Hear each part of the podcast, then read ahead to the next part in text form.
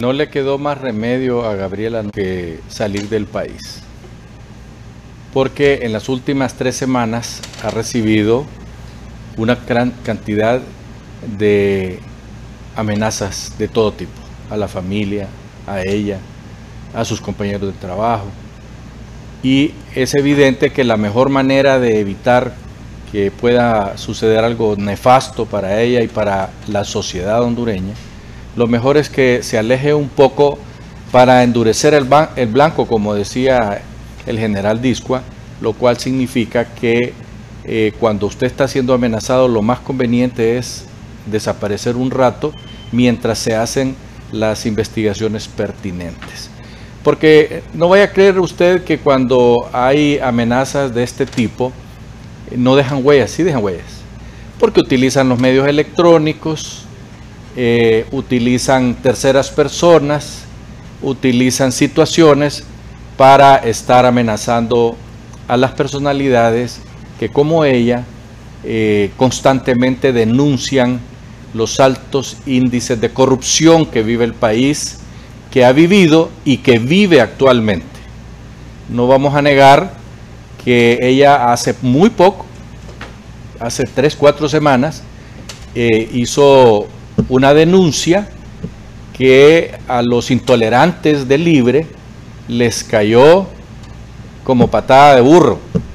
¿Por qué? Porque se mencionó eh, el problema gravísimo que vive el país de que toda la familia de la señora presidenta están trabajando para el Estado de Honduras y eso es incorrecto hay legislación en contra de eso y ya nosotros hicimos editoriales sobre eso y no vamos a volver sobre, sobre el tema.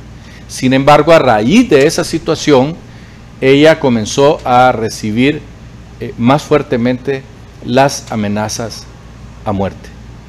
Eh, para mucha gente dicen que antes no decía nada, lo cual nosotros eh, salimos en su momento a decirles a esos cegados de la mente, o sea, no de los ojos, sino de la mente, no, tienen pues. De manera que les dijimos en aquel entonces, hace poco, que solo había que irse a Facebook y chequear todas las denuncias que Gabriela Núñez hizo en el gobierno de Juan Orlando Hernández. Muchísimas, decenas.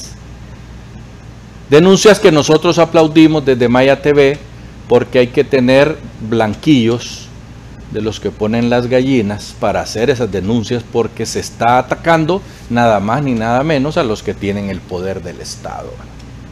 Y claro, los achichincles, los soalevas, los boas, como decíamos nosotros en la escuela, los arrastrados, pues, que andan viendo cómo quedan bien con el jefe o la jefa y, y, quedan diciendo entre ellos, mira, yo era amenacé vieja, que no sé qué, que aquí, que para quedar bien. La gran mayoría de ellos son cobardes porque utilizan el anonimato.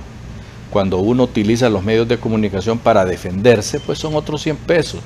Pero cuando utiliza el anonimato es nada más ni nada menos que cobardía.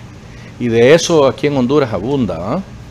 Abundan los cobardes que asesinan por la espalda, que atacan por la espalda, que usan el anonimato para desprestigiar a las personas que de una o de otra manera nos dedicamos a denunciar las tremendas latitudes que tiene aquí en este país el trabajo que hacen los perversos por robarse los dineros del Estado. Es increíble lo que está sucediendo ahorita y lo que sucedió hace poco. Pero con la diferencia que los de hace poco ya están presos la gran mayoría. Y los que se fueron, que son dos o tres, allá están en Nicaragua, que es el lugar donde prefieren los ladrones de cuello blanco irse a pasar los años de gobierno del, que está gobernando, valga la redundancia, eh, a siguiente de ellos. En Nicaragua hay unos ahí. Tarde o temprano van a caer, como todo en la vida. El que las hace, la paga. Hasta pronto.